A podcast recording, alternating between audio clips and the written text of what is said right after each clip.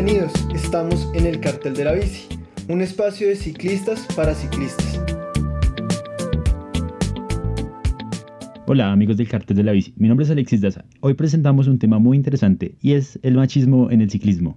Hola Daniel, ¿cómo estás? Buenas noches a Alexis y a todos nuestros oyentes. El día de hoy, pues como se ha dicho, tenemos un programa muy interesante. Contamos con tres invitadas eh, muy especiales. La primera de ellas es Natalia Rivera, licenciada en Biología de la Universidad Distrital, que trabaja con comunidades campesinas, ex corredora de la Liga Cundinamarca de Ciclismo. Ha participado en eventos como el Everesting, Criteriums en la ciudad de Cali, la cronoescalada Fresno a Letras que ganó, entre otras actividades como viajar en la bicicleta y pues recorrer nuestro país. También nos acompaña el día de hoy Alejandra Niño, eh, estudiante de licenciatura en Ciencias Sociales de la Universidad Pedagógica Nacional, ponente del semillero de investigación de problemas urbanos contemporáneos y ciclista. Y Nicte Sofía Ortiz, que muchos de ustedes, nuestros oyentes, ya han tenido la oportunidad de escuchar en ocasiones anteriores. Ella es estudiante de Ingeniería Ambiental de la Universidad Distrital activista de la bicicleta y feminista y contratista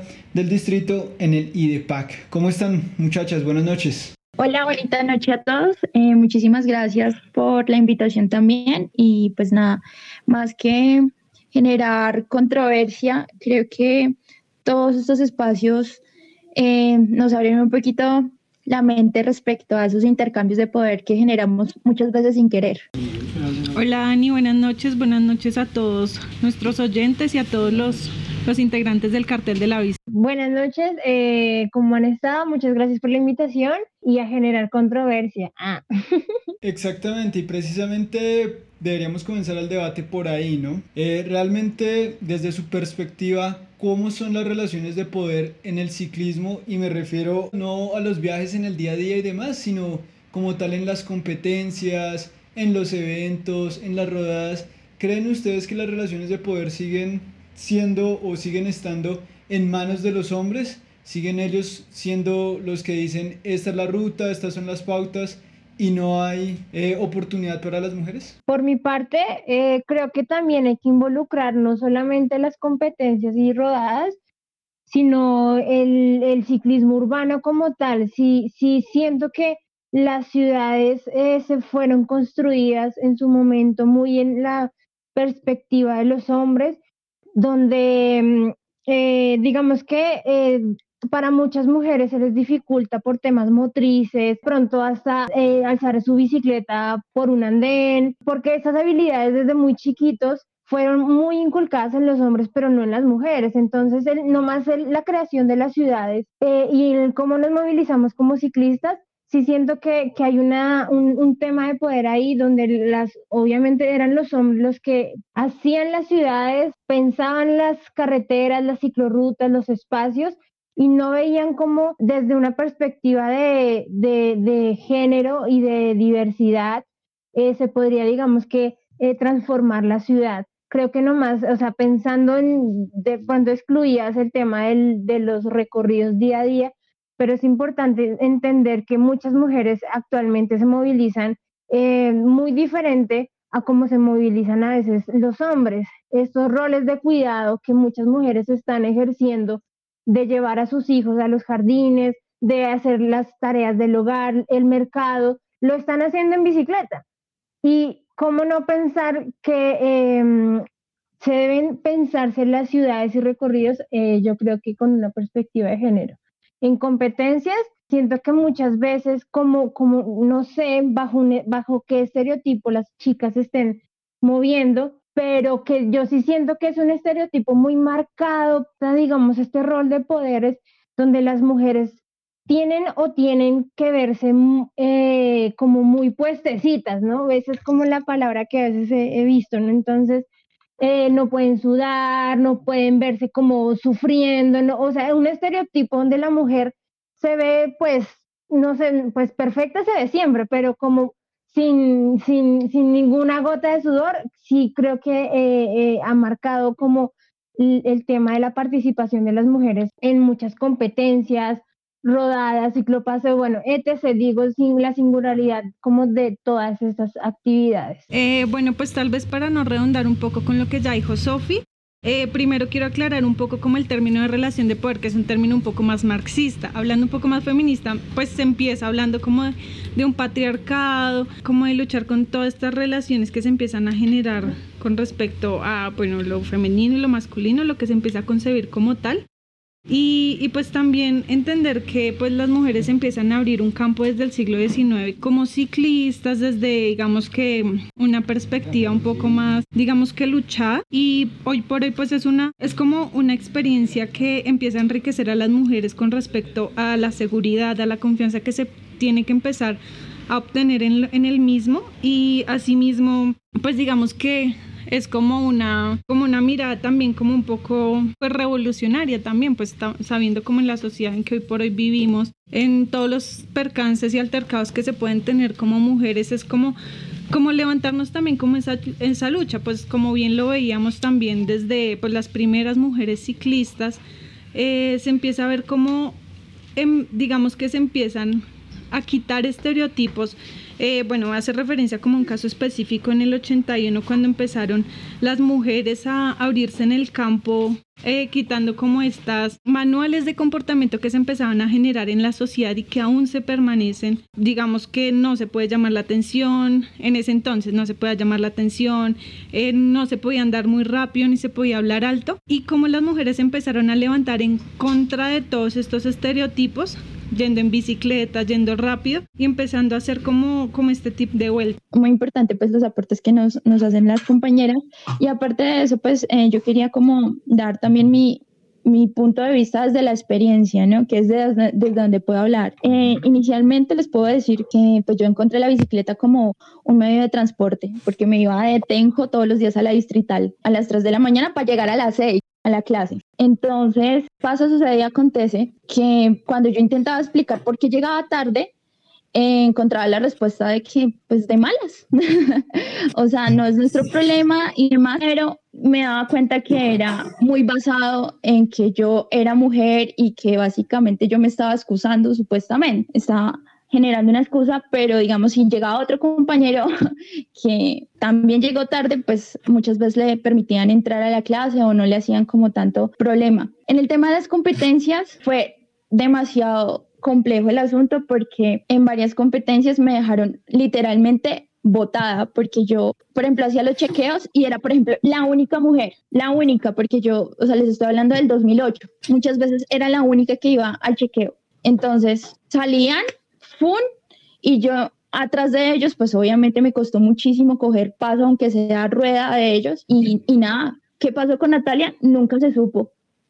Y pues al final pues intenté coger ritmo, llegarles a la rueda y de pronto casar un poquito con ellos el tema, pero sin embargo era muy complejo. Una vez acá en el municipio donde yo vivo, eh, se organizó una competencia de una clásica que normalmente se hace acá cada año y como no habían supuestamente eh, mujeres con nivel, pues lo que hicieron fue revolver todas, todas las niñas y pues las que ya tenían cierto nivel juntas con los chicos. Pues, ¿qué pasó? En la primera vuelta, los pelados se volvieron súper agresivos y la sacaron de codazo en donde una de las niñas que en esa, no sé si la conocen, que se llama Sarita Bustamante, pues casi pierde como el equilibrio y se cae. Y bueno, así tengo un montón de anécdotas que les pudiera dar, pero las más graves son las siguientes. Y es que en mi primer viaje largo que hice de Bogotá a Perú, en todo el camino encontraba comentarios como el siguiente, pero es que si a usted le pasa algo, la roban,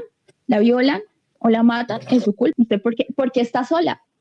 ¿Qué hace por ahí sola? Usted sola no es capaz. Entonces, pues realmente, no sé, yo quiero pensar que la gente no lo hace de aposta, sino que es como ese, ese sistema educativo cultural que tenemos tan baila, perdónenme la expresión, que no los hacen pensar para hablar, pero es muy complicado. Incluso he escuchado directivos recientemente de la federación y de la misma Liga de Bogotá diciendo cosas estúpidas respecto a ver una carrera de niñas. Por ejemplo, como que es eh, ver una carrera de tortugas, que no hay emoción, que no sé qué. Entonces quieren que pues salgamos a darnos codazos y a dar espectáculo nomás. Pero pues así, así no son las cosas. Pues lo veo desde mi perspectiva, ¿no? Y ya para redondear, yo la verdad, como le digo a mis estudiantes, hay veces cuando, cuando doy clases en colegios, pues yo no quiero que piensen como, como yo lo hago, pero de pronto pensemos un poquito más de esa barrera que nos han implantado antes de hacer,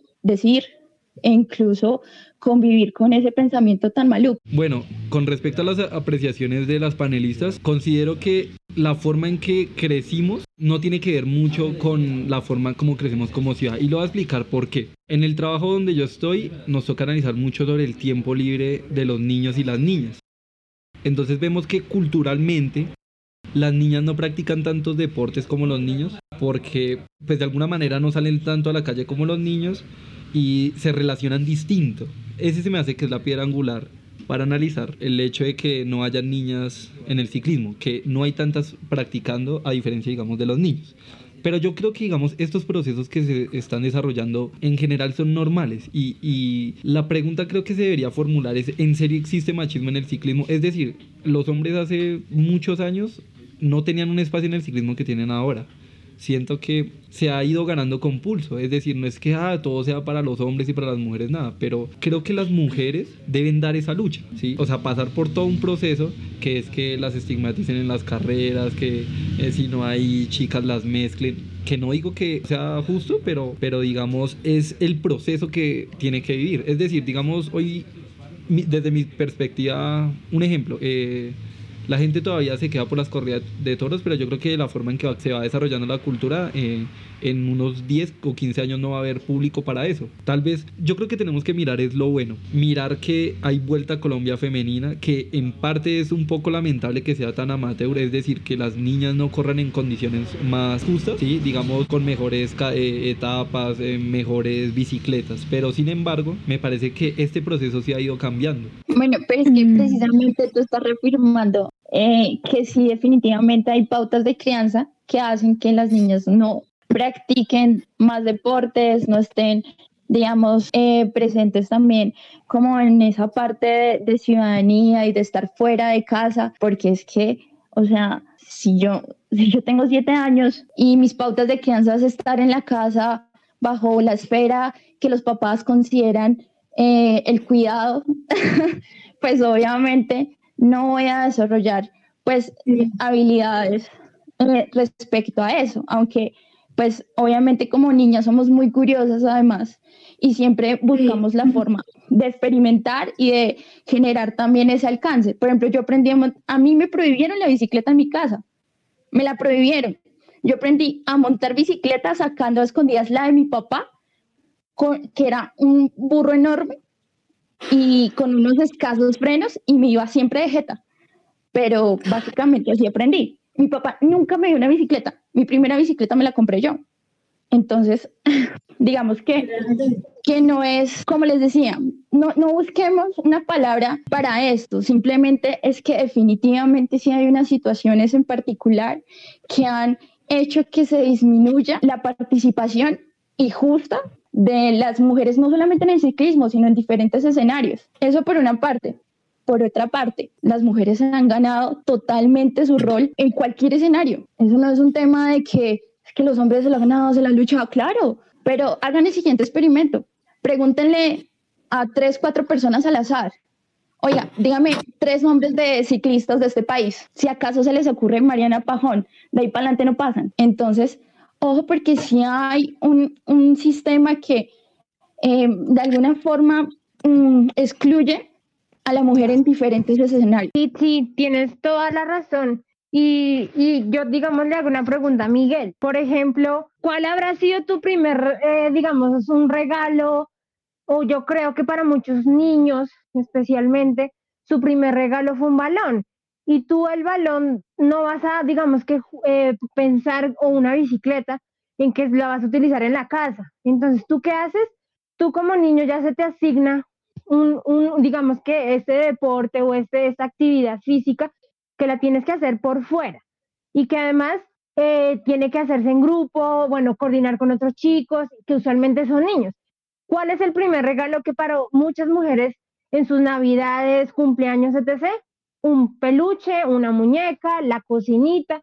Entonces ya muy marcado el estereotipo donde la chica, la niña tiene que quedarse en casa pues a jugar con su muñequita, a jugar con su cocinita, pues porque realmente el tema de salir, de, de jugar e interactuar con otros niños y niñas se vuelve pues limitante. ¿Por qué? Pues porque las crianzas, o sea, lo que le asigna a sus padres en sus primeros años, pues son artículos y actividades donde tú no, pues para qué sales con tu muñeca. Más bien quédate en la casa que acá no te pasa nada. Pero tú como niño, sí, dale, embárrate, ensucia, aprende habilidades, sé un duro, pero a la chica no. Entonces yo creo que sí determina mucho ese rol.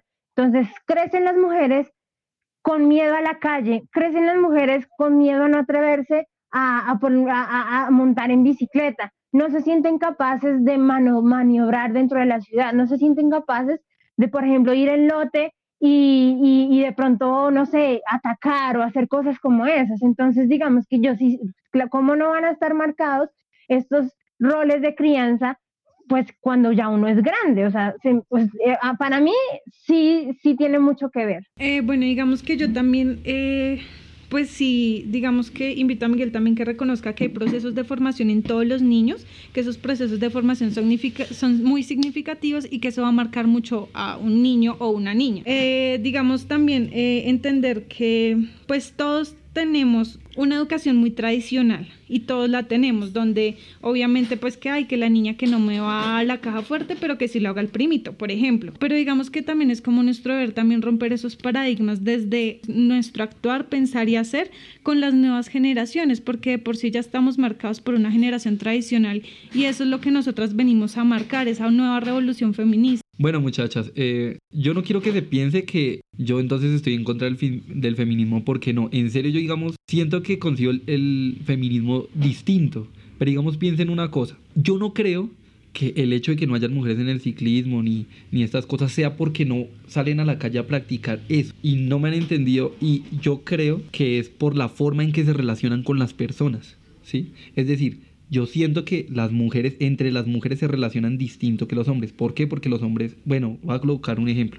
Salimos a jugar fútbol y nos agarramos y nos damos en la jeta. Y pues de alguna manera aprendemos a socializar muchas cosas. Por eso existe ese espacio. O sea, no fue que, ah, entonces eh, lo creamos eh, sin meter ninguna mujer. No, pues, o sea, habíamos hombres y ya, fue casualidad. ¿Sí? Es decir, las cosas que se han ganado los hombres y que tienen es porque es porque no, no, no, han dado la lucha. no es nada perdón, perdón, interrumpo, sigue. Venga, muchachas, no crean que yo voy a encontrar el feminismo. En serio, a mí el feminismo me trama harto, pero yo lo consigo distinto. Yo lo ahorco, yo lo ahorco. Pues es que, Qué rico. Pues es que, pues es que obviamente lo concibes distinto, lo concibes distinto porque eres un hombre sea, las situaciones que como hombre te han sucedido en, el transcurso de tu vida no pueden compararse al, mi, a mi rol de mujer como ciclista. Pues claro, lo concibimos totalmente diferente. O sea, yo no puedo hablarte a ti de, de que de pronto eh, alguien, digamos que otro actor vial, en mi caso, como me pasó a mí, un motociclista que me agarró la nalga. Miguel, otro motociclista te ha agarrado una nalga con sevicia y la, o sea, con una vaina así, yo no creo, ¿no? O no sé, o sea, o bueno, aquí entra el panel, a quien le han agarrado una nalga, otro, un motociclista. Entonces, para mí, obviamente percibes claramente el, el, feminismo desde otra perspectiva, eh, pues porque yo he vivido vivencias, seguramente Aleja también otras, Natalia otras, entonces para mí sí hay machismo en el, y es que desde la experiencia se habla diferente. Yo una vez iba en Transmilenio con el cabello suelto y un man me dijo, ay señorita, y ahí tal. Y yo me volteé, yo, dígame perra. y usted lo... Y entonces considero que no estamos analizando bien cuáles son los factores de que el ciclismo femenino no haya que crecido, que creo que va por buen camino. Es que es decir, es una cosa cultural, es una cosa de toda. No es que ah, entonces los hombres en el ciclismo son machistas, es de todo el mundo.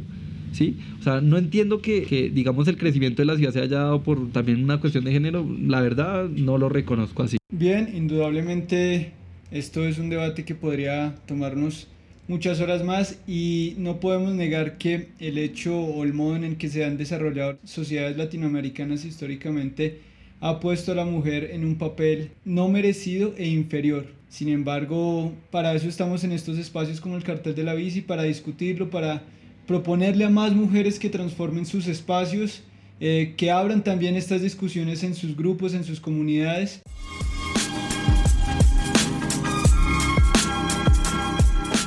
Yo he visto en, en, la experiencia que he llevado que ha habido una evolución y cada vez son más las chicas que utilizan la bicicleta como eh, un medio para su movilidad y pues esto representa un poco más como de libertad. Y pues traje acá unos datos y es que por ejemplo la primera carrera que se realizó en Colombia, de las primeras carreras que se realizaron fue como el clásico de RCN, que fue para 1961.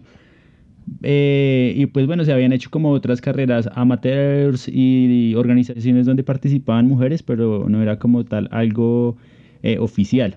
Solo hasta el año 2005 se realizó como la primera carrera a nivel nacional, donde se realizó como la categoría de, hombres y categoría de mujeres, que fue como eh, el Tour femenino acá en Colombia. Entonces, es ver que hay una evolución, pero es una evolución eh, tardía, es una evolución tardía, más o menos 40, 50 años. Y, pues también hay unos temas de desigualdad. ¿De desigualdad en qué? En, en lo que yo he visto es en el salario, en el salario de las chicas y en el tema de los apoyos. Es más fácil que un patrocinador apoya a un equipo masculino que a un equipo femenino. Entonces, eh, por ese tema, eh, por ese lado hay un poco de desigualdad y por otro es el material ciclístico. Es más difícil, en mi percepción, que haya, digamos, mujeres corriendo con carbono a hombres corriendo con carbono, ¿sí me entiende? O sea, el material ciclístico de las chicas es como más rústico que el del desarrollo tecnológico con el que compiten los hombres. Entonces, por ese lado, veo un poco de desigualdad.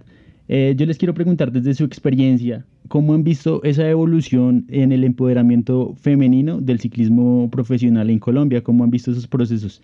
Eh, ¿Realmente hay más mujeres que se han sumado al cambio, que han estado por la bicicleta como medio de vida y como medio de deporte y de empoderamiento? Alexis, pues yo creo que el cambio ha sido, digamos que bacano, bonito de ver, pero imagínate, o sea, hablabas del del 2005, o sea, o sea, nada, 15 años, que son 15 años de carreras femeninas, comparándolas con la de los, lo de los chicos, que realmente, pues, o sea, cuando se hizo el primer Tour de Francia, pensaremos hace 100 años, más de 100 años, no sé. Entonces digamos que hay una gran brecha histórica que realmente eh, siento que se le debe a la mujer acá en Colombia, a, digamos que a labor de muchas mujeres que se han puesto la 10 en competencias que yo creo que han dicho, pues bueno, si, si me toca con hombres, pues compitamos con hombres, lo que le pasaba a Nata cuando con, pues bueno, pues si tocaba competir y estar y, pues pues tocaba, pues pues no había más chicas con las que correr.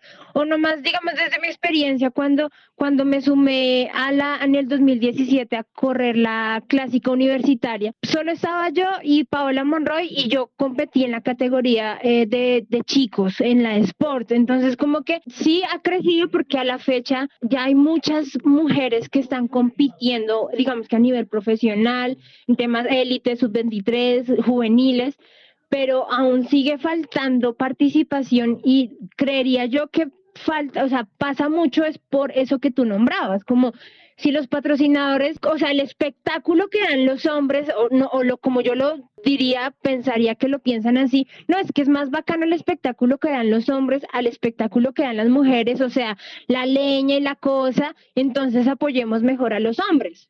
Entonces, claramente, si tú como mujer ciclista profesional ves, ves ese, ese enfoque, pues dices, no, pues yo, ¿para qué voy a seguir en esta, en esta lucha constante de, patrocinios, ayudas, plata, la cosa, recursos, si lo que se supone que, que, que más vende son las competencias de hombres. Entonces, una cosa de pensándolo, digamos que, eh, no sé, cuando, por ejemplo, utilizan eh, bueno, esa, esa como la cosificación de la mujer en portadas para vender productos, o sea, ahí sí sirve la mujer, pero en las competencias entonces como que mejor no las apoyemos tanto porque pues no venden tanto, ¿no? Pero en otras cosas como venga y muéstrame este producto, eh, asómese en vestidito en tal lado, o sea, eso sí sirve para, supongo que para los patrocinadores, entonces hay una falla ahí gigantesca que claramente nosotros como mujeres tenemos que estar eh, apoyar, decir, como hablar, alzar la voz, oiga, no va a haber, no va a abrir categoría femenina,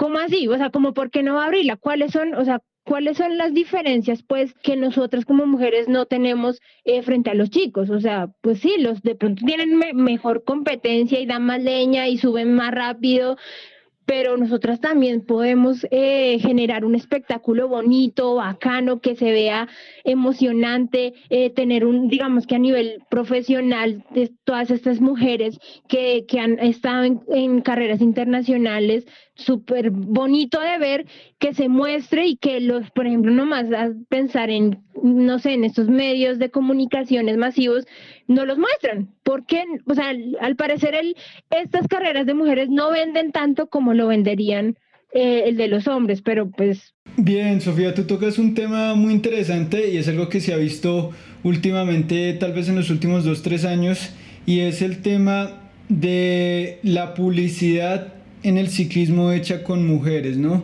Observamos muchas marcas que ponen a las mujeres en los uniformes, sobre las bicicletas, usando los accesorios, incluso un canal famoso de deportes que ha incluido a, digámoslo, eh, no me gusta el término, pero digámoslo, influencers de la bicicleta en su panel para que hicieran el, el cubrimiento del Tour Colombia. ¿Ustedes como mujeres sienten, se sienten representadas por ese tipo de perfiles, por ese tipo de mujeres, digámoslo, que representan un interés comercial, que tienen un público específico? ¿Qué piensan ustedes, Natalia y Alejandra? Bueno, mira, em, para responder la primera pregunta sobre la participación en los últimos años de las mujeres, evidentemente ha crecido bastante. ¿Qué podría ser más? pero ¿qué hacemos? Esto es Colombia, mis queridos. Entonces, eh, desgraciadamente, en todo estamos pues rezagados un poco, no solamente en el ciclismo femenino, sino en todo. Nuestras vidas, por ejemplo, dan vergüenza. Yo que las he recorrido todo el tiempo en los últimos ocho años, me, me siento avergonzada de tener unas vías tan paupérrimas para transitarlas, además tan peligrosas. Pero bueno, ¿qué hacemos? Digamos que, que yo siempre soy alguien muy positiva y pienso que las cosas van a mejorar con el tiempo y eso espero que ocurra. Eh, respecto a la representación de otras mujeres, pues miren, yo realmente me he dado cuenta que para todo hay público, ¿sí? Y digamos que no es un tema de si me siento o no me siento representada. Desgraciadamente, hay personas que se les da muchísima fuerza por estética, como también hay mujeres muy tesas que no solamente tienen una estética espectacular, sino que son unas bárbaras. Entonces, digamos que entrar en ese tema sería un poco complejo en intentar buscar un representante de las mujeres, una representante de las mujeres. Digamos que hay muchísimos representantes, muchísimas representantes, entonces de alguna manera eso hace que, pues, que cada quien se identifique con un referente diferente. Hay quienes se identifican con Caro Ferrer, yo no, por ejemplo. Me identificaría con una Diana Peñuela, ¿sí? Pero digamos que buscar la forma de pronto de darnos palo entre nosotras, eso tampoco es. ¿Sí me hago entender? Y esa, en esa dinámica también ha entrado el comercio y me parece muy triste. Buscar una embajadora para que se dé palo con las otras mujeres eso no es justo. Y eso también representa lo bajo y carentes de pensamiento que muchas veces estamos. Entonces, como para concluir, les puedo decir que crecimiento es evidente. Son muchas las mujeres que están en las carreteras los fines de semana especialmente, que espero ver muchísimas más. Veo muy poco porcentaje, por ejemplo, de mujeres entrenando solas, viajando solas, escasas, o sea, escasísimas. En mis viajes me he encontrado tres que han sido Cristina Espinola de España, que es la primera española que se dio la vuelta al mundo en bicicleta, em, la Juana Bike, que me la encontré en el Quindío, precisamente había acabado de regresar de también darle la vuelta a un montón de países, y una mujer alemana que también me la encontré en el trampolín de la muerte. Entonces, digamos que eh, si en el ciclismo de competencia es escaso, digamos que en los viajes en solitario es casi nula la participación de, de, mujeres solas y es súper fuerte porque finalmente uno se ve expuesto a mil cosas. Miren, a mí me han atropellado, me han robado, eh, me han intentado violar, de todo. Entonces, digamos que yo asumo las consecuencias, pero yo no me voy a quedar acá encerrada pensando qué podrá hacer. Y yo les pido también que, que no nos rezaguemos en ese tema de darnos palo entre mujeres. O sea, como les digo, cada quien elige su referente. O sea, realmente somos nosotros quienes nos hemos dado a la tarea de darle fuerza a referentes que no tienen nada que ver pero hemos ido todos. Entonces, en ese pedacito hay que repensarnos muy bien. Bueno, pues por otro lado, yo quiero, digamos, que resaltar un poquito como, pues digamos que hay que también referenciar un poco de qué estamos hablando. Estamos hablando de pista o de ruta. De ruta significativamente, pues hay una brecha de, de desigualdad muy grande entre mujeres y hombres y es claro, o sea, para mí es claro. En cambio, en la pista yo puedo decir, pueden unir categorías y hay muchas chicas que van a dar mucho palo. Ahorita pues ahí como dialogando, eh, más o menos el récord de pista en mujeres está en 48 kilómetros por hora. Y el de hombres está en 54 kilómetros por hora. Entonces, pues, digamos que esto, pues ya por lo menos da unos indicios de que hay muchas chicas que pueden aguantar, incluso pueden dar mucho más. Entonces, eh, bueno, eso por un lado. Y por el otro lado, con respecto a lo que enunciaba Dani eh, de la publicidad, creo que más allá de que si me siento o no identificada con una mujer, es básicamente que hay que entender que el capitalismo tiene intenciones. Entonces, ¿qué intenciones hay detrás de esa publicidad? Más allá de, que la mujer sea bonita, flaca, eh, bueno, en fin, distintos estereotipos aceptables o no por la sociedad, es entender qué intenciones hay detrás de ello y que lo que decía Natalia, o sea, yo la verdad sí reconozco que hay algunas, digamos que relaciones entre mujeres pues como que a veces conflictúan entre nosotras y me ha pasado y por experiencia lo puedo decir. Eh, pues sin embargo pues me conocen y pues yo soy como pues todo bien con todo el mundo independientemente de esto pero yo digo que también tenemos que eh, tal vez eh, votar estos bloques desiguales entre la sociedad entre mujeres incluso y empezar a apoyarnos entre nosotras o quién más lo va a hacer entonces pues digo que más allá de de si me siento no identificada con una mujer, pues la verdad me parece muy chévere y, hay que entender que también es una manera de empoderarnos y, y, que si se abrieron estos espacios, pues, pues hay que empezar a, ahondar más y, y, aprovechar de ellos también. Bueno, yo quiero, digamos, eh, yo apoyo a las chicas en todo este movimiento que están haciendo.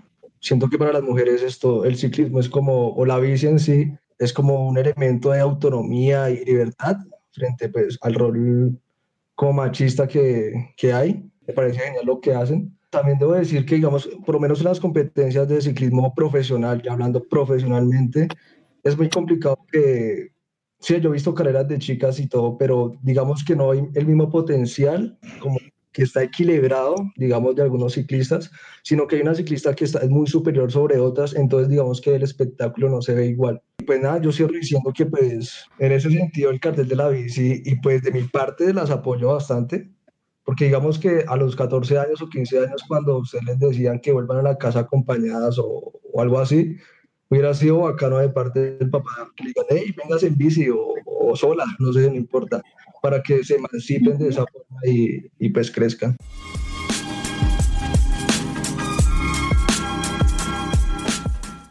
Cabe resaltar que en lo que ha corrido el año, al menos en el ciclismo amateur, han habido muchas competencias relacionadas también con, con lo que es esta parte de las mujeres. Es decir, en la Copa es una gran participación de mujeres, en la carrera por parejas de, de PFB también hubo otra gran participación de mujeres y pues digamos, si también lo comparamos con otros deportes, como el fútbol, que el fútbol colombiano ha crecido, también un saludo a las grandiosas jugadoras de la América de Cali por esa estrella.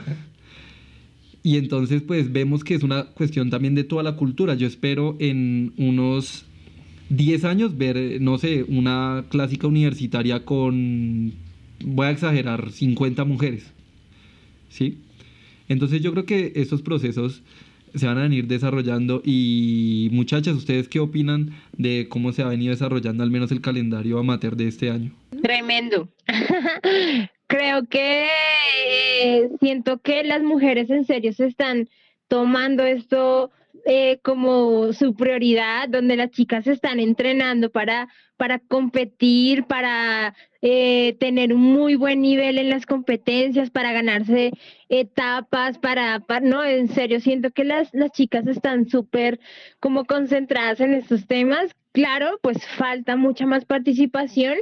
Eh, yo estuve hace poquito pues con los compañeros de la Asociación Colombiana de Ciclismo Universitario eh, desarrollando la, la, carrera de los capos del rodillo y fue, fue emocionante porque pues era una, un tema virtual en donde poníamos a competir en rodillos estáticos o, de equilibrio eh, hombres eh, y mujeres, ¿no? Cada en su categoría.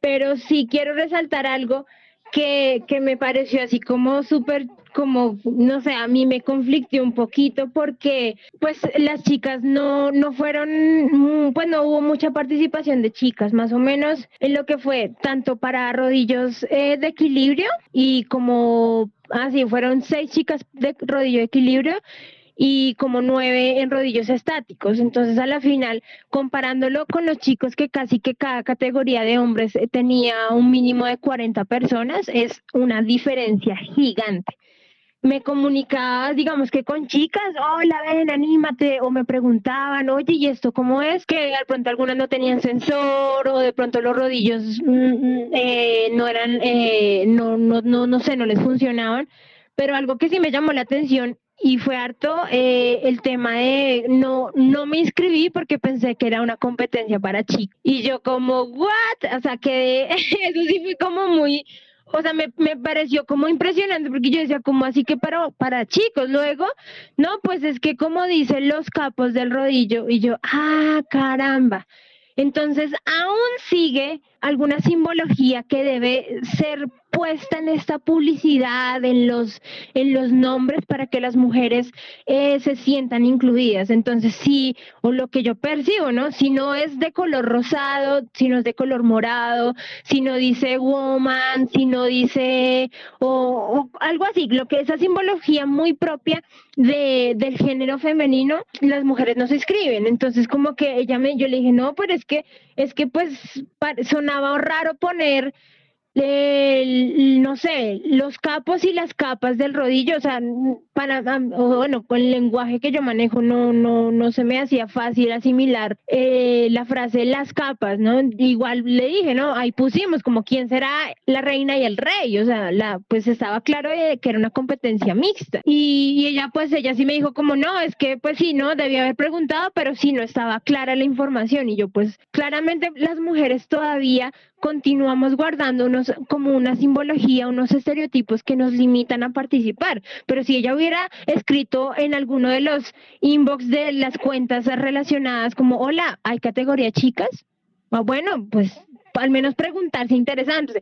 Y si no la hay, decirle a los organizadores, venga, si yo le traigo 10 chicas, las inscribo y toda la cosa, abre la categoría chicas, o sea, también falta mucho que las mujeres realmente se pongan la 10 y digan como, usted organizador de eventos, si no abre la categoría, realmente algo le está fallando a usted porque vemos muchas chicas que queremos participar, que queremos competir, que queremos estar en la, en la, en la movida. Por otro lado, digamos, en algún momento, eh, cuando no competía en piñón fijo, se desarrolló acá en, el, en, en Bogotá en una carrera que era el Capital Creed, ya era en la, en el, eh, cerca ahí como a la Plaza de Artesanos, y e iban a eliminar la categoría de piñón fijo de mujeres, y yo decía, pero ¿cuántas chicas yo he visto en por todo lado en piñón fijo, pero ¿qué está pasando? Pues las chicas no se inscribieron, o sea, era una actividad gratuita y no se habían inscrito. ¿Qué nos tocó hacer como una campaña entre varias chicas, como eh, salvemos la categoría de piñón fijo de chicas, porque, porque pues no, venga, usted que está iniciando, inscríbase.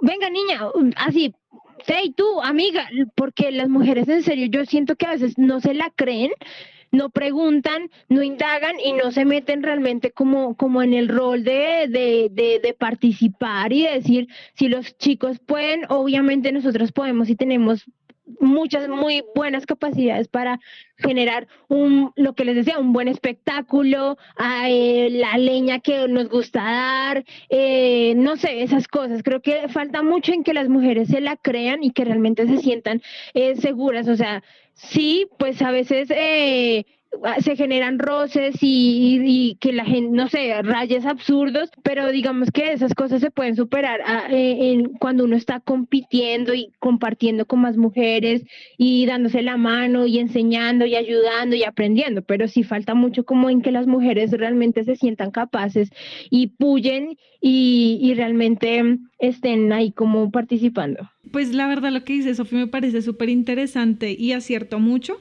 digamos que hay como también un problema, digamos que con el nombre que yo no había caído en cuenta, la verdad, porque, porque es cierto, uno naturaliza como muchas cosas, muchos lenguajes, y, y pues sí, es como muy común y, y, yo no había caído en cuenta y me dejó pensando mucho. Pero digamos que eh, pues yo llevo muy poquito en el ciclismo, en comparación de muchas chicas o nuestras dos compañeras. Sin embargo, desde que yo estoy, la primera carrera que pues que yo corrí fue el Chequeude, el cual ya hablaron en programas pasados que los invito a escucharlo por si no lo han escuchado.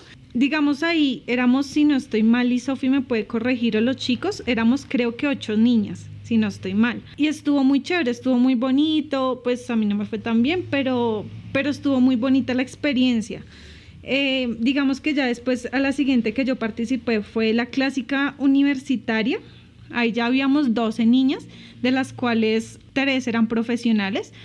Y, fue muy bonito, fue una experiencia muy enriquecedora, aparte de que hubieron como muchos comentarios de que, ay, que por qué ellas no las recategorizaban, o bueno, en fin, más allá de todo eso que es un debate que pues se puede dar, pero en este momento quiero resaltar también como, como, como también como el gremio, que hubo muchísima leña, eh, que sí fue súper chévere, que aprendimos un montón de esas mujeres y fue una experiencia muy bonita, pero ya nos encontramos después con la Copa ES, con 18 niñas que, fue una, también pues estuvieron las tres mismas chicas profesionales, pero fue también como muy bonito ver el proceso de muchas chicas que se empezaron a preparar para eso, que una leña impresionante, que incluso pasaron a muchos sports, si no estoy mal, y eso fue como, como muy bonito, pues yo no pude participar eh, en la Copa ES, pero, pero sí estuve como muy al pendiente.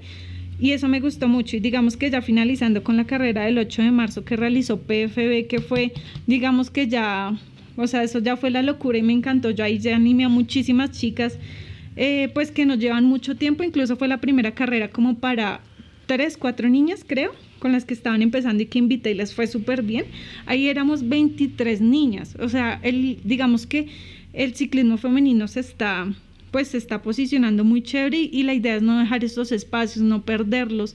Eh, eh, digamos que em, también como, como mujeres sentirnos pues fuertes y partes de esto y pues somos nosotras las que construimos y tenemos que seguirlo haciendo. Realmente yo con los calendarios de competencias ni profesionales, ni amateur, ni universitarios estoy como muy sincronizada porque honestamente pues hace mucho tiempo yo como que no le meto mucha cabeza al tema de la competencia y mi disfrute está como les decía en los viajes en solitario en mi bicicleta y en algunas cosas de ultradistancia. Pero digamos que más que decir eh, esto he visto en las carreras y demás, yo tengo que también resaltar que obviamente ha habido una, como un cambio de conciencia, no solamente de los chicos, sino de las chicas, que han empezado como también a entender que pues nunca va a cambiar esto si desde adentro no lo empezamos a cambiar. O sea, ¿cómo quiere cambiar el ciclismo si usted no se involucra?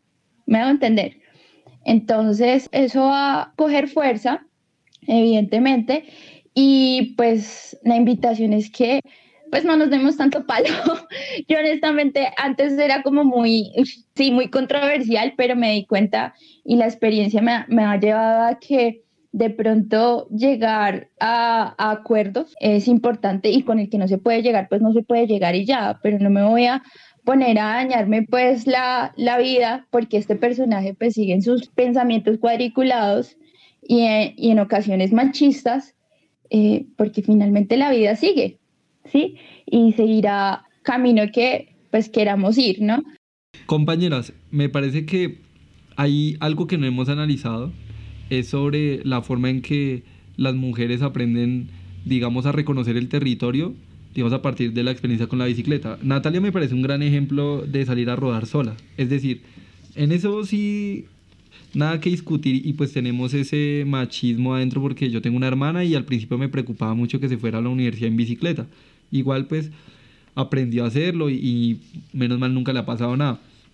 Pero digamos, yo creo que hay aspectos que tienen que ver con, con que todavía exista el machismo, como por ejemplo, las mujeres, algunas se han acostumbrado a salir con varios compañeros, en, generalmente hombres, pues porque lógicamente la, la cantidad de hombres a la de mujeres es, es eh, diametralmente distinta.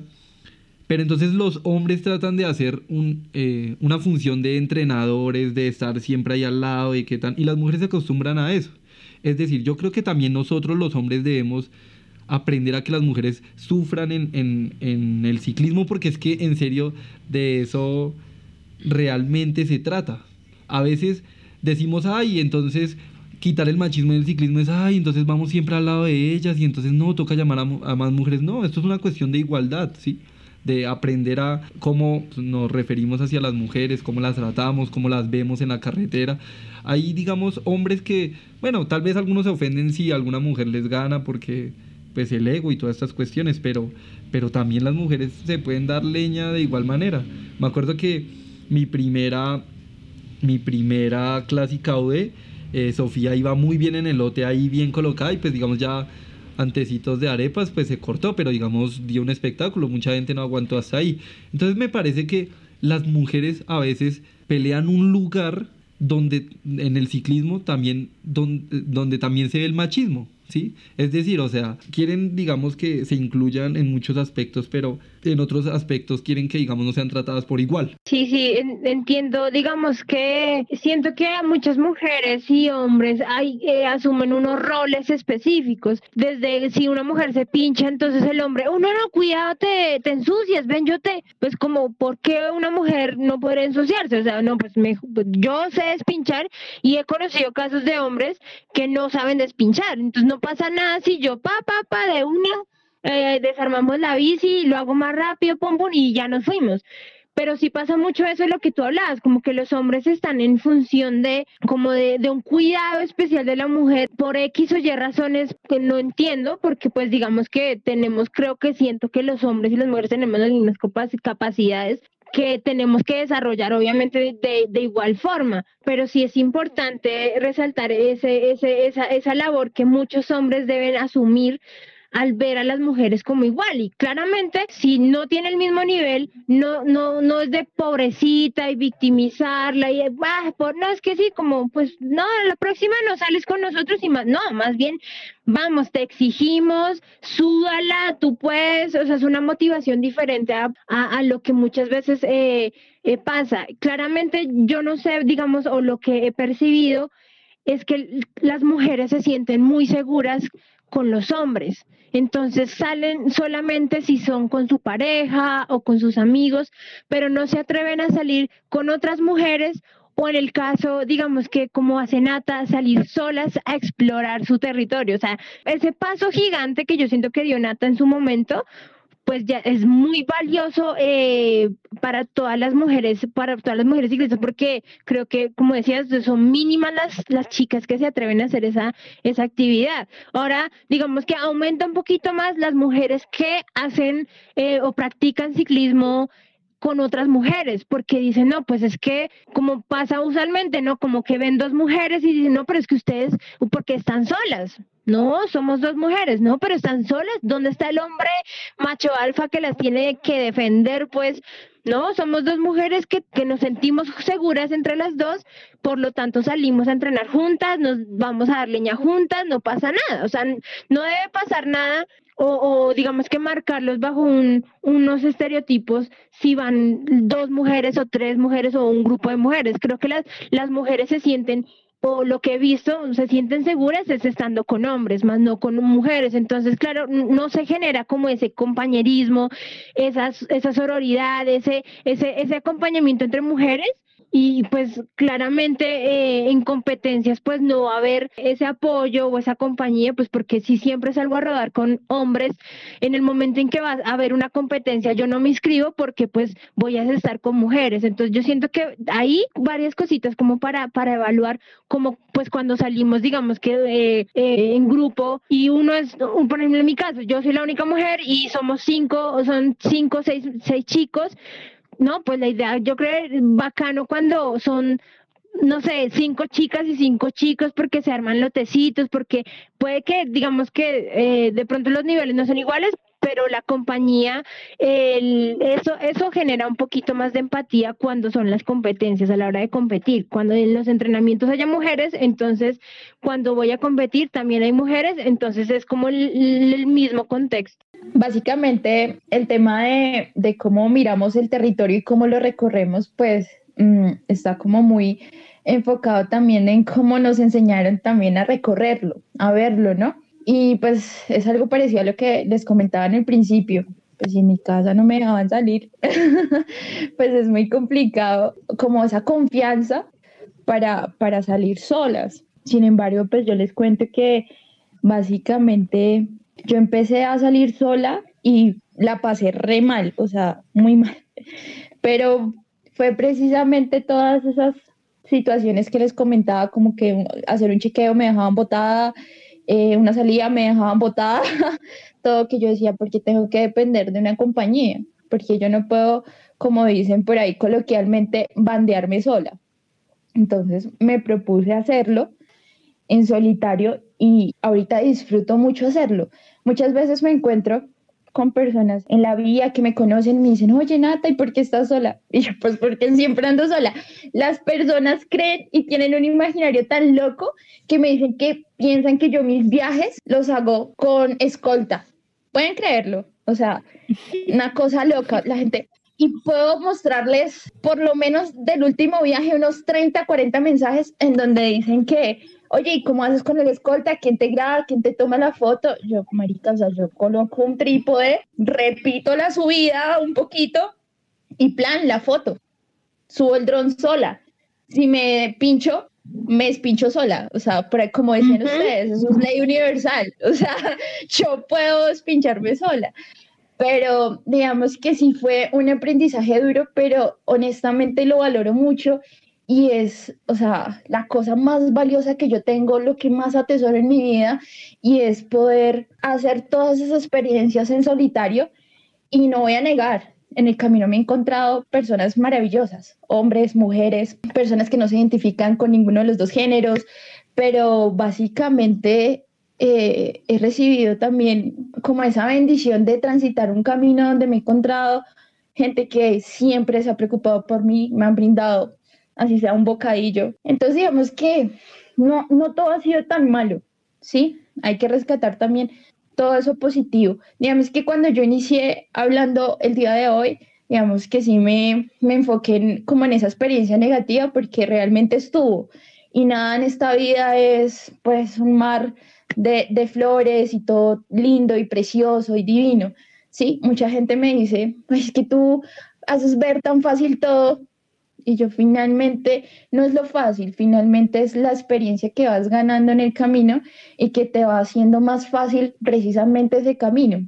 Y pues yo no sé, hay chicas que requieren estar acompañadas y bueno, está perfecto. Digamos que mucha gente me dice como, oye, yo quiero viajar contigo. Y yo les digo, eso es una responsabilidad muy grande y yo realmente muchas veces no quiero tampoco irme con alguien que también va a ser mi responsabilidad de alguna manera, aunque lo asuma autónomamente. Y finalmente, pues eso es una discusión muy complicada, digamos que salir a entrenar o salir a viajar o simplemente transitar solas o acompañadas es muy complejo. Y yo entiendo al que a la, a la mujer o al hombre, porque también hay animales que no salen solos ni a bala. Entonces, que quieren salir acompañados porque, pues miremos las realidades de los territorios. Miremos, miremos, miremos el país como está. Intenten transitar solos el Bajo Cauca. A mí casi me desaparecen a principio de año. Entonces, digamos que, que es muy complejo. Yo entiendo el sentir de querer estar acompañados, no solamente porque hay mucha gente loca, sino porque pues si te pasa algo y solo, pues es muy difícil. Y para cerrar, yo solamente quiero pues ver también o hacerles ver también a ustedes que esto no se puede convertir solamente en una discusión de el machismo y el mm. feminismo. O sea, eso no tiene sentido. Realmente veámoslo como que necesita realmente este país, no solamente en el ciclismo, sino en un montón de, de situaciones para que salgamos del mierdero en donde estamos. Porque miren los bobos que nos mandan en este país. O sea, perdónenme, pero, o sea, como mujeres también tenemos que darnos un lugar y, tenemos que ser muy cuidadosos hasta con lo que decimos, porque es que también hay personas que no nos ayudan en el género. Entonces es, complicado. Y, nada, realmente la, la invitación más allá de mirar todo este tema que nos ha mantenido como em, más separados que juntos durante muchos años es mirar desde dónde están mis acciones. Eh, bueno, pues digamos que para finalizar esto que pues estoy de acuerdo mucho con mis compañeras y, y la verdad pues yo poco he andado sola y admiro un montón a Nata, eh, en cual uno de, mis proyectos también es poder hacer un viaje sola. Siento que el hacer ese tipo de cosas está, digamos que en muy debate, pues la seguridad y todas estas cuestiones. Pero digamos que eh, quiero resaltar algo que dijo Miguel que, me, y que me llama mucho la atención, es que digamos que andar solas también hace parte de reconocer el territorio y el paisaje en el cual estamos inmersos como mujeres. Y, pues ya digamos que pues mis compañeras ondearon temas súper importantes y pues no quiero también recaer como en decir lo mismo, entonces pues quiero resaltar eh, eh, bueno, y pues eh, finalmente quiero resaltar em, una afirmación que hizo Naira Morrero, eh, donde habla como la bicicleta como medio de transporte que empodera, aumenta la autonomía y la libertad de las mujeres. Y siento que es muy importante pues para quitar también estos estereotipos que tradicionalmente se han marcado donde se ve una mujer débil, dependiente, vulnerable.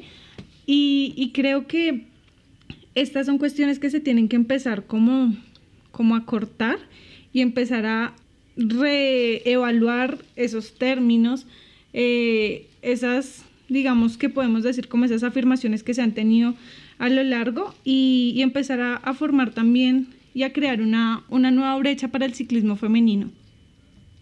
Bien, eh, pues nuestros panelistas nos han dado una perspectiva muy amplia sobre realmente la situación del machismo en el ciclismo y no hablamos únicamente de algo que sucede en Bogotá o en Colombia, ¿no? Esto es una realidad que comparte Latinoamérica y podría decirse pues que otros países del sudeste asiático o de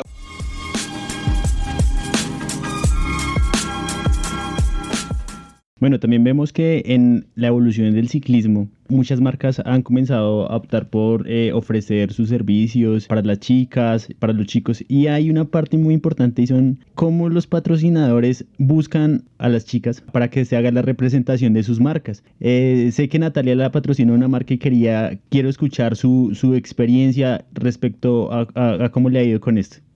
Bueno, miren, el tema del patrocinio empezó porque yo hace muchísimos años tenía un novio, una pareja que me decía, oye, pero lo que haces tú, sería chévere que lo patrocinaran. Y yo le decía, no, ¿quién se va a poner a patrocinarme a mí? Y ahí es donde empiezan también los propios límites que uno se impone, ¿no? Entonces yo no le hice caso. Después de que terminé con el novio, me puse a escribirle a las marcas, porque yo dije, sí necesito patrocinio porque ya, yo ya no puedo sostener esto sola especialmente por el tema de la bici, que las bicis son caras, muy caras, queridos. Entonces me puse en esa labor de escribir. Escribí a la marca que en ese momento usaba, pensando en que de pronto iban a apoyarme, no, con una bici, porque en realidad en este país a nadie lo patrocinan con una bici. o sea, tienes que ser, pues, bueno, no voy a decir nada más, porque me meto en problemas. Pero el tema es que, pues por lo menos con, con algunos accesorios o repuestos que necesitaba en ese momento, les cuento que le escribí a X marcas, a X marcas, y me decían, no, mira, nosotros solo patrocinamos a personas que tengan más de 15 mil seguidores. Y yo, o sea, eso es mucho trabajo. y además, pues no, Sí, y muchas de las cuentas que tienen son grandes, pues muchos de sus seguidores no son reales y pues a mí eso no me, no me interesaba. O no, mira, lo que pasa es que no, no, no cumples con el canon estético, no eres tan alta, no compites, no, no, no eres ciclista de alto rendimiento. Listo, bueno. Y yo no conocía mi marca, mi marca para los que no saben es Cube y un amigo me dijo, parce, usted le está escribiendo a los equivocados, esa gente por el pues a esa gente no le interesa una persona como tú, porque para ellos solamente buscan estética. Yo después me di cuenta que sí, tristemente. Bueno, el tema es que me, me dijo, oye, mira esta página, mira esta gente, mira, ellos están distribuyendo en Colombia, ¿por qué no les escribes? Les escribí y fueron los únicos que me respondieron humanamente. Me dijeron, mira, en este momento no estamos patrocinando deportistas, pero hemos visto lo que haces, nos gusta muchísimo. Créenos que en el momento que nosotros tengamos la oportunidad de generar el proceso de, de ser embajador o embajadora de marca, te, te, vamos a tener en cuenta. Bueno, pasaron dos años, yo ya había perdido las esperanzas de cualquier cosa. y un día a las 8 de la mañana, después de llegar del sur de Colombia, ah, no, fue a las 8 de la noche en realidad, me llama el distribuidor para Colombia de Cube y me dice, ya tenemos tu bici. O sea, así fue, así fue más o menos mi patrocinio, pero les quiero contar que desde mi experiencia personal y tengo como probarlo, las marcas de ciclismo en este país están jodidas en la forma como buscan sus embajadores y yo no quiero herir susceptibilidades, yo no quiero meterme en problemas, pero desgraciadamente o mueves a mucha gente y tienes un poder de convencimiento muy hijo de madre, o eres muy linda o eres alto y quedas súper bien en todas las fotos, o eres una competidora de alto rendimiento, que a ella sí apoyo que les den todo porque es que se lo merecen, se la han sudado. Pero para una nena que va a una cuadra solo a tomarse la foto, pues no aguanta. La verdad, la forma de, de, de ellos buscar a quienes patrocinan es, es muy triste. Honestamente, yo no, no es por hablar bien de nadie ni nada. Yo quiero a Cube no por, por ser marca ni nada. Yo quiero porque son humanos y porque finalmente me demostraron que no solamente me podían apoyar con un elemento, sino yo cuento con ellos para todo, para todo. Entonces, pues bueno, desde mi experiencia les puedo decir que los patrocinios son duros. ¿Se pueden conseguir? Claro, pero no con las marcas tradicionales que siempre se han movido en este país, ni lo intenten. O sea, triste realidad. Bueno, aprovechamos el espacio que nos da Natalia, el comentario que nos hace para decirle a quien nos está escuchando que el cartel de la bici busca patrocinadores. Eh, si ustedes tienen una marca, un emprendimiento, algún tipo de empresa relacionada con el ciclismo o no relacionada con el ciclismo, estamos abiertos a ponerlos aquí en el podcast. Pueden escribirnos a nuestro DM o a nuestro correo elcarteldelavisi.com o en cualquiera de nuestras redes sociales. Y para terminar el tema de los patrocinios, eh, curiosamente los patrocinios que siguieron llegando a mis manos, todos fueron así como muy humanos y no fueron como tan, tan, oye, ruego por, una, por algo. No fue como, nos gusta lo que hace, mire, pruebe esto y díganos si le gusta. Y a muchas marcas incluso me ha tocado decirles que no, porque pues no, no, digamos que no, no sería capaz de promover algo que realmente no le va a servir a alguien o que realmente no es tan bueno como dicen. Relacionado con la pregunta que planteaba Jairo, Aleja y Sofía, ¿ustedes sí consideran que hay el suficiente mercado de productos de ciclismo para mujeres? Me refiero, no solo uniformes y demás, que pues eso hay por montones, pero marcos, zapatillas y todo este tipo de cosas. Yo creo que sí los hay, yo creo que sí los hay, pero el tema es que las mujeres no están siendo bien asesoradas. Entonces, ¿qué, qué pasa? Que tú cuando vas a comprarte una bicicleta, eh, o bueno, como ciclistas te, te asesoran de una forma que no, no va acorde a tu ergonomía, a tu forma de, del cuerpo. Entonces, eh, claramente hay una diferencia física muchas, en muchas mujeres con, con, respecto con los hombres. Y ya hay marcas, digamos que seguramente están pensándose en esas diferencias. Soy consciente que muchas mujeres que hay emprendedoras y hacen ropa y indumentaria y accesorios para mujeres porque ellas seguramente en su momento vivieron una experiencia y dijeron esto está hecho para los hombres mejor yo hasta vuelvo emprendo y hago hago mis cosas y se las vendo a más mujeres y pienso en, en el como en, como con ese enfoque. Entonces, creo que sí las hay, pero pero como mujer sí creo que debe haber como un poquito más de acompañamiento para y asesoría por parte de estas marcas para que realmente el, ciclismo se viva de una forma más placentera, más bacana, más feliz.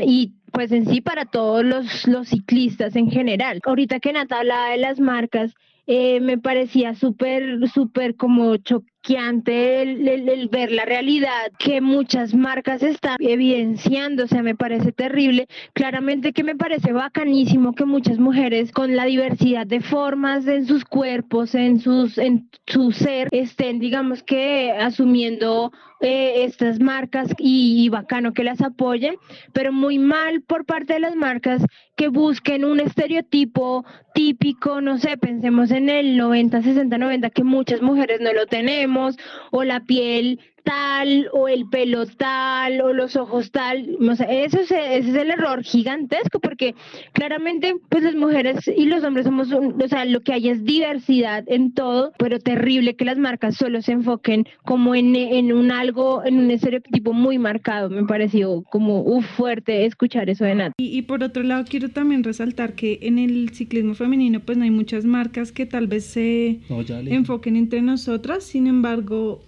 resalto dos que conozco, que es eh, la marca Live y la marca Specialized. Eh, sin embargo, creo que Specialized eh, abarca mucha gama de lo que es zapatillas, sillines, e incluso mi cicla, pues para los que me conocen soy una persona muy bajita. Specialized, digamos que tiene una de las tallas más pequeña la cual se ajustó a mí y, y, creo que pues tal vez es lo que más puedo resaltar en este momento. Bueno, respecto al mercado especializado para mujeres, uy, hay bastante honestamente. El tema es que realmente es, o yo lo he visto, no sé, más costoso que incluso ya lo que es el ciclismo. ¿Sí me entiendes? Entonces yo decía, ¿por qué? ¿Por qué un sillín femenino es tan caro? Y pues no sé si de pronto se aprovechan de que honestamente el biotipo femenino necesita unas correcciones, unas cosas bien particulares y no lo cobran muchísimo más caro. Entonces pues hay que mirar muy bien ese, ese tema, pero digamos que en accesorios, bicis, todo el tema femenino creo que sí está muy, muy más que cubierto. Sin embargo, el acceso para todas no es posible porque es que es honestamente muy caro. Bastante interesante este tema que hemos tocado durante todo el programa. Quisiera pedirles a ustedes eh, unas recomendaciones y pues quiero también ver qué conclusiones sacamos de, de todo esto. ¿Qué, ¿Qué nos queda? ¿Qué nos queda, Alejandra? Bueno, pues eh, agradeciendo el espacio y la invitación por los chicos y pues por toda la comunidad del cartel de la bici por invitarnos a, esta emisión. Eh, pues me pareció muy interesante el debate que se generó y como conclusión quiero decir que hay que romper algunos espacios que tradicionalmente han sido vinculados con la masculinidad, con los hombres, y hay que empezar también a posicionarnos como mujeres en ellos. Y ya, y muy chévere el espacio, gracias a, a los panelistas y a todas las personas que nos escuchan en cada programa. Sofi, ¿qué te queda de esta discusión, de este debate y desde tu experiencia, qué nos podrías aportar? ¿Qué le dirías a las chicas que nos están escuchando y a los chicos? Bueno, eh, creo que es importante por parte de los que organizamos cositas a veces en el tema del ciclismo, seguir generando espacios para las mujeres, para que ellas se sientan realmente incluidas, que quieran participar. Creo que es importante por parte de las mujeres, también ciclistas, eh, empezar también como a romper estos estereotipos y roles y simbologías asociados a nosotras. Sé que somos muy capaces, que tenemos habilidades físicas y mentales para romper muchas barreras, barreras impuestas muchas veces por nuestras familias, por nuestros compañeros del día a día, por, por nuestras mismas mamás a veces, eh, amigos, amigas. Entonces, eh, somos capaces de realmente lograr todo lo que nos proponemos y por qué no hacerlo a través de esta herramienta mágica que es la bicicleta, que nos ayuda a transformar nuestras realidades y ayuda a transformar las realidades de las personas que nos acompañan y transformar la ciudad. Entonces, súper bienvenidas y muchas gracias al cartel de la bici por querer animarse a, a, tocar estos temas que para muchas eh, son controversiales o para muchos son de poco interés. Entonces, gracias a ustedes. Gracias, Sofía. Gracias a ustedes también por aportarnos con la experiencia. Eh, por último, Natalia, ¿qué consejos le darías a las chicas y a los chicos? ¿Qué te queda de, esta, de este debate? En realidad, que pues nosotros somos los que le damos fuerza a, a, las cosas. Entonces busquemos darle fuerza a las personas, marcas y especialmente actividades que, que construyen realmente una realidad positiva y valiosa en el ciclismo, en la vida y en el país. Y ya, eso es, eso es básicamente lo único que, que, puedo decir. Y honestamente no, no quería como centrarme en un bando o el otro, simplemente que obviamente desde cualquiera de los dos también se erra, ¿no? Pero nosotros somos quienes tenemos esas capacidades, a qué le damos fuerza, qué potenciamos y qué no. Entonces, importante pensar eso en nuestro quehacer diario, ¿no? Porque hay veces erramos mucho en eso y estamos pensando más en el que hace el otro, más no cómo nosotros estamos alimentando también esas, esas prácticas no tan chéveres. Claro que sí. A ustedes muchas gracias, a nuestros oyentes. Recuerden que pueden seguir a nuestras invitadas en Instagram como maleja.nino con doble i, violetas33 para Natalia y arroba Sofía para Sofía, obvio. A todos, eh, desde donde nos estén escuchando, la hora que sea, el lugar que sea, les mandamos un fuerte abrazo. No olviden seguirnos, suscribirse, darle like, compartir, nos ayudan mucho a llegar a más personas y no olviden que siempre el cartel de la bici los está acompañando.